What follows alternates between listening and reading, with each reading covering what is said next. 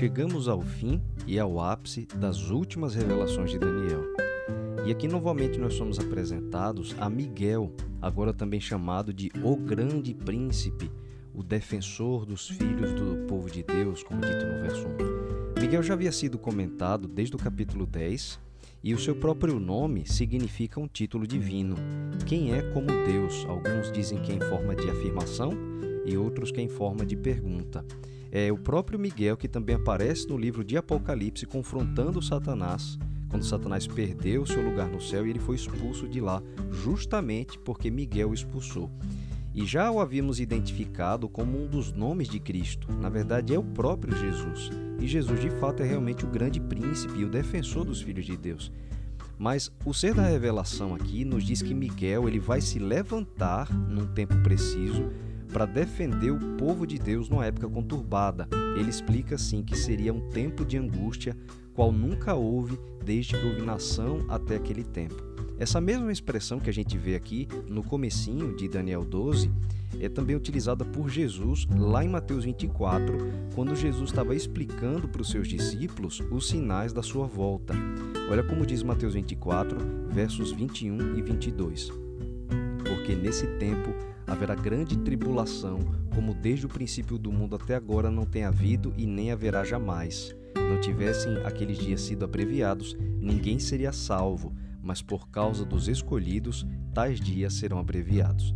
Mas aqui em Daniel 12, o homem da visão explica a Daniel que, como Miguel se levantaria para defender o povo de Deus, naquele tempo, diz o verso 1, será salvo teu povo, todo aquele que for achado inscrito no livro. Esse livro mencionado aqui é o livro da vida, também continuamente citado ao longo das Escrituras. Até Moisés sabia da existência dele. Quando Moisés conversa com Deus, lá em Êxodo 32, Moisés faz referência para o Senhor da existência desse livro. Jesus também comenta sobre ele para os seus discípulos. E, por fim, o livro da vida aparece também em Apocalipse, também chamado de o livro do Cordeiro. Ele aparece numa cena de julgamento, onde ele contém o nome de todos os salvos em todas as eras. Portanto, no tempo do fim, Miguel se levantará para defender os filhos de Deus, todo aquele que tem o seu nome escrito no livro da vida.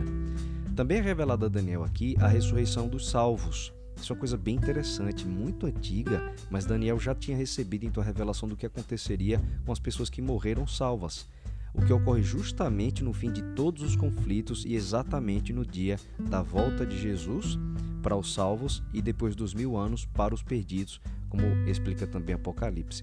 Mas aqui no verso 2, falando sobre a ressurreição dos justos e dos perdidos, cada um no seu momento, diz assim: Muitos dos que dormem no pó da terra ressuscitarão, uns para a vida eterna e outros para a vergonha e horror eterno. E novamente a gente encontra Jesus repetindo outras palavras, como essas aqui de Daniel, para explicar também a ressurreição e a retribuição final de cada pessoa. Lá em João 5, nos versos 28 e 29, a gente encontra Jesus fazendo referência a essa passagem. Jesus disse assim: Não vos maravilheis disto, porque vem a hora em que todos os que se acham nos túmulos ouvirão a sua voz e sairão, os que tiverem feito o bem para a ressurreição da vida, e os que tiverem praticado mal para a ressurreição do juízo. Outra vez em Mateus 25, quando estava explicando para os discípulos também a separação entre salvos e perdidos, Jesus parece fazer uma outra referência a essa passagem de Daniel, quando termina a parábola dos bodes e das ovelhas e ele explica o destino de cada grupo assim. Mateus 25, verso 46. Irão estes para o castigo eterno, porém os justos para a vida eterna. Depois dessas últimas revelações, o homem da visão fala das bênçãos para aqueles que forem sábios e que conduzirem os seus irmãos à prática da justiça, que ensinam a andar nos caminhos de Deus, né, o próximo. E finalmente a gente encontra o homem da visão dando uma última ordem para Daniel. No verso 4 ele diz assim: Tu, porém, Daniel, encerra as palavras e sela o livro até o tempo do fim, pois muitos o esquadrinharão e o saber se multiplicará. Colocar um selo é uma figura muito utilizada ao longo da Bíblia. E na época das realezas era utilizada realmente para você pegar alguma mensagem que ninguém podia ler até que chegasse a pessoa que tinha autorização para isso e aquele selo real eles normalmente marcavam com cera ou argila, né, alguma, alguma inscrição em cima do lugar onde se abria para que ninguém abrisse, porque se fosse aberto aquele selo ali seria rompido, ou seja, o livro de Daniel, portanto, estaria selado até o tempo do fim. É nessa época que as pessoas teriam de Deus autorização para abri-lo. E aí muitas pessoas iriam examiná-lo, o entendimento das suas profecias se multiplicaria. E foi exatamente isso que aconteceu. Com o fim daquele grande período das 2.300 tardes e manhãs, como foi revelado em Daniel 8,14, ocorreu depois disso um período de despertamento em diversos lugares com respeito ao entendimento das profecias de Daniel e também de Apocalipse. E aqui é importante abrir um parênteses para a gente relembrar um pouco do conjunto das profecias de Daniel que já foram vistas anteriormente. Como a gente viu, o quadro profético de Daniel tem um funcionamento muito interessante. Ele é progressivo e também acumulativo, ou seja, Cada nova profecia confirma as anteriores, mas também acrescenta mais detalhes. Portanto, a gente viu que a explicação que faltava em Daniel 8 sobre as 2.300 tardes e manhãs, ela acabou sendo dada em Daniel 9, com o anjo Gabriel separando 70 semanas desse período maior. E como a gente viu em Daniel 9, as 70 semanas se iniciaram com a ordem para reconstruir Jerusalém no ano 538 a.C. Mas o início das 70 semanas também marca o início desse período maior de 2.300 dias, porque as 70 semanas foram cortadas desse período maior. Então, adicionando 2.300 dias proféticos, que equivale a 2.300 anos literais, a partir desse ano, quando começavam as 70 semanas, 538 a.C., a gente chega 2.300 anos depois do ano 538 ao ano de 1844. Essa data, profeticamente, é muito importante, porque foi justamente em meados desse ano que o mundo viu um grande despertamento sobre o interesse profético, especialmente em Daniel e Apocalipse. E foi a partir desse ano que se iniciou o chamado Tempo do Fim, com um profundo interesse pelas profecias e pelo anúncio da volta de Jesus. Em seguida, depois de dar a ordem de selar o livro, Daniel descreve na sua visão dois outros seres. Ele diz assim nos versos 6 e 7. Um deles disse ao homem vestido de linho, que estava sobre as águas do rio: Quando se cumprirão estas maravilhas? Ouviu o homem vestido de linho, que estava sobre as águas do rio, quando levantou a mão direita e a esquerda ao céu e jurou por aquele que vive eternamente, que isso seria depois de um tempo, dois tempos e metade de um tempo. E quando se acabar a destruição do poder do povo santo, estas coisas todas se cumprirão. O período de um tempo, dois tempos e metade de um tempo, ele já é conhecido nosso porque a gente viu em Daniel 7. Aquilo se referia ao período de tempo de perseguição papal ao povo de Deus. Então seria em algum momento, depois do fim dessa perseguição, que teria lugar o cumprimento das profecias de Daniel sobre o tempo do fim. E para nossa surpresa, quando a gente vai para Apocalipse, a gente encontra essa mesma cena que Daniel viu, agora sendo vista também por João, mas com a diferença crucial. O livro selado por Daniel, agora ele é visto aberto por João, e o juramento sobre as profecias de quando elas iriam se cumprir não é mais sobre um tempo distante no futuro. Olha só como está descrito lá em Apocalipse.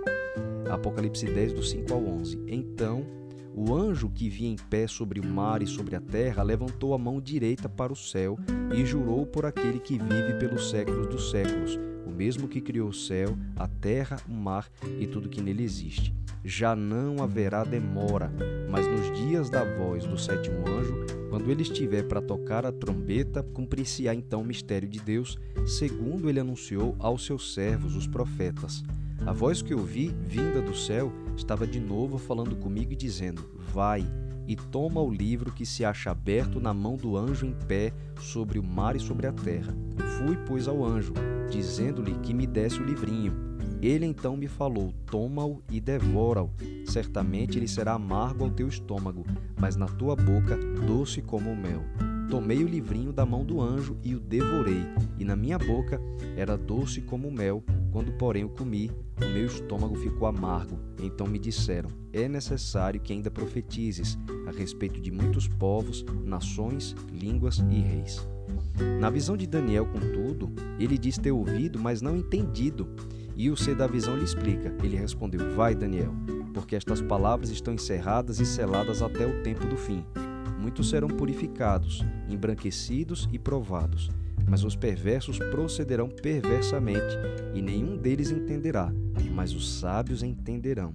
E é por isso que hoje a gente já consegue ter um entendimento tão amplo das profecias de Daniel e Apocalipse, porque nós estamos nesse tempo do fim, onde as profecias têm sido extremamente esquadrinhadas, examinadas, estudadas, e o conjunto essencial das profecias reveladas por Daniel, esse conjunto já se cumpriu. E as que estão em Apocalipse, elas estão em pleno cumprimento no que diz respeito à volta de Jesus. Como última resposta à pergunta de Daniel, o homem da visão lhe fala sobre alguns períodos de tempo que também estavam relacionados à perseguição do chifre pequeno, como a gente viu em Daniel 7. Você pode ver isso nos versos 11 e 12 aqui é, desse último capítulo, em Daniel 12. Mas em Apocalipse, a gente descobre que esse mesmo poder que a gente identifica em Daniel como chifre pequeno, ali em Apocalipse ele é representado como a besta, em Apocalipse 13, que vai se levantar no tempo do fim para novamente perseguir o povo de Deus. Bom, no último verso desse último capítulo, encerrando assim o livro todo de Daniel, a gente vê o profeta de Deus ali já idoso, depois de uma vida toda de serviço ao Senhor, oração, jejuns, estudo das Escrituras, tudo isso a gente observou na vida de Daniel e agora ele recebe uma promessa, uma promessa lindíssima. É assim que termina o livro de Daniel. Tu, porém, segue o teu caminho até o fim, pois descansarás e ao fim dos dias te levantarás para receber a tua herança. Que lindo, né? O profeta de Deus ele sabe que vai descansar para estar entre os salvos no tempo do fim. Daniel estará lá, renascido no dia da volta de Jesus. Ele já estava pronto para reencontrar o seu Senhor. Mas e quanto a nós, né? Olhe ao redor, ouça as notícias e veja todos os sinais. O cumprimento das profecias nos permite ver claramente que já não haverá mais demora. Os últimos acontecimentos estão a se desenvolver e Jesus está voltando para cumprir as profecias. Que no fim dos dias nós estejamos com Daniel, em pé para recebermos essa mesma herança.